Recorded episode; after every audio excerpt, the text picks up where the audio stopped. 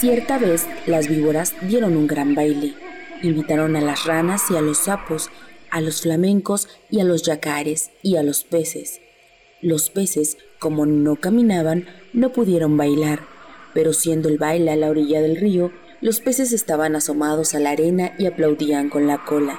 Los yacares, para adornarse bien, se habían puesto en el pescuezo un collar de plátanos y fumaban cigarros paraguayos. Los sapos se habían pegado escamas de peces en todo el cuerpo y caminaban meneándose como si nadaran, y cada vez que pasaban muy serios por la orilla del río, los peces les gritaban haciéndoles burla. Las ranas se habían perfumado todo el cuerpo y caminaban en dos pies. Además, cada una llevaba colgada, como un farolillo, una luciérnaga que se balanceaba pero las que estaban hermosísimas eran las víboras. Todas, sin excepción, estaban vestidas con trajes de bailarina, del mismo color de cada víbora. Las víboras coloradas llevaban una pollerita de tul colorado, las verdes una de tul verde, las amarillas otra de tul amarillo y las yararas una pollerita de tul gris pintada con rayas de polvo de ladrillo y ceniza, porque así es el color de las yararas y las más espléndidas de todas eran las víboras de coral, que estaban vestidas con larguísimas gasas rojas y negras y bailaban como serpentinas. Cuando las víboras danzaban y daban vueltas apoyadas en la punta de la cola, todos los invitados aplaudían como locos. Solo los flamencos, que entonces tenían las patas blancas y tienen ahora, como antes, la nariz muy gruesa y torcida, solo los flamencos estaban tristes porque como ellos tenían muy poca inteligencia, no habían sabido cómo adornarse. Envidiaban el traje de todos y sobre todo el de las víboras de coral. Cada vez que una víbora pasaba por delante de ellos, coqueteando y haciendo ondular las gasas de serpentinas, los flamencos se morían de envidia. Un flamenco dijo entonces, yo sé lo que vamos a hacer. Vamos a ponernos medias coloradas, blancas y negras, y las víboras de coral se van a enamorar de nosotros, y levantando todos juntos el vuelo, cruzaron el río y fueron a golpear en un almacén del pueblo. Tan tan pegaron con las patas. ¿Quién es? respondió el almacenero. Somos los flamencos. ¿Tiene medias coloradas, blancas y negras? No, no hay, contestó el almacenero. ¿Están locos? En ninguna parte van a encontrar medias así. Los flamencos fueron entonces a otro almacén. Tan tan, ¿tiene medias coloradas, blancas y negras? El almacenero contestó, ¿Cómo dicen? ¿Coloradas, blancas y negras? No hay medias así en ninguna parte. Ustedes están locos. ¿Quiénes son? Somos los flamencos, respondieron ellos, y el hombre dijo, entonces con seguridad son flamencos locos. Fueron a otro almacén. Tan tan, ¿tiene medias coloradas, blancas y negras? El almacenero gritó, ¿de qué color? Coloradas, blancas y negras, solamente a pájaros narigudos como ustedes se les ocurre pedir medias así. Váyanse enseguida. Y el hombre los echó con la escoba. Los flamencos recorrieron así todos los almacenes y de todas las partes los echaban por locos.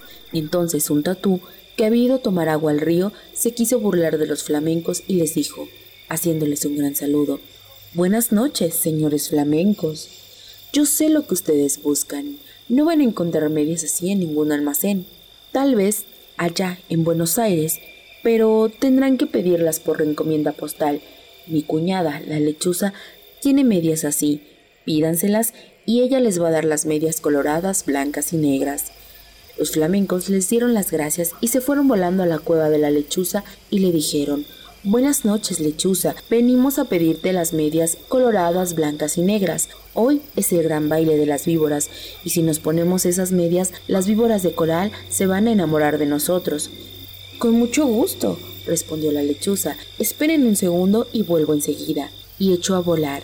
Dejó solos a los flamencos y al rato volvió con las medias, pero no eran medias, sino cueros de víbora de coral, lindísimos cueros, recién sacados a las víboras que la lechuza había cazado. Aquí están las medias, dijo la lechuza. No se preocupen por nada, sino de una sola cosa. Bailen toda la noche, bailen sin parar un momento, bailen de costado, de cabeza, como ustedes quieran, pero no paren un minuto, porque en vez de bailar, van a entonces a llorar. Pero los flamencos, como son tan tontos, no comprendían bien qué gran peligro había para ellos en eso, y locos de alegría se pusieron los cueros de las víboras como medias, metiendo las patas dentro de los cueros, eran como tubos y muy contentos se fueron volando al baile. Cuando vieron a los flamencos con sus hermosísimas medias, todos les tuvieron envidia. Las víboras querían bailar con ellos únicamente y como los flamencos no dejaban un instante de mover las patas, las víboras no podían ver bien de qué estaban hechas aquellas preciosas medias. Pero poco a poco, sin embargo, las víboras comenzaron a desconfiar. Cuando los flamencos pasaban bailando al lado de ellas, se agachaban hasta el suelo para ver bien. Las víboras de coral, sobre todo, estaban muy inquietas.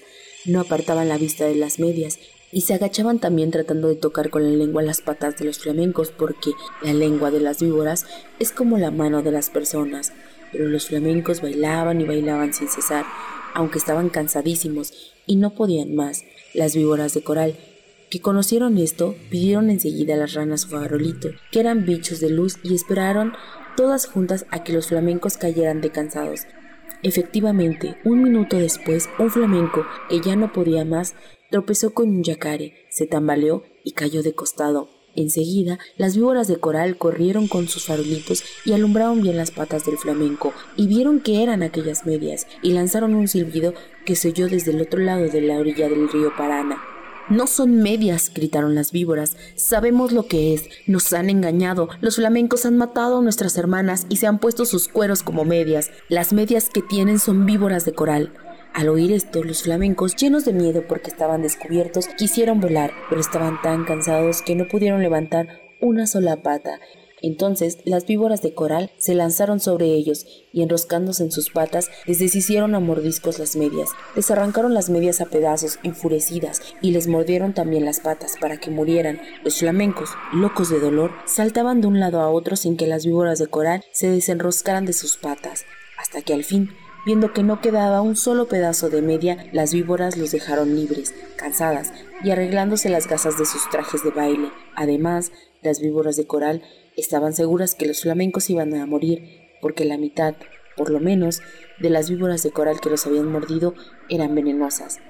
Pero los flamencos no murieron, corrieron a echarse al agua, sintiendo un grandísimo dolor, y sus patas, que eran blancas, estaban entonces coloradas por el veneno de las víboras. Pasaron días y días y siempre sentían horrible ardor en las patas y las tenían siempre de color sangre porque estaban envenenadas.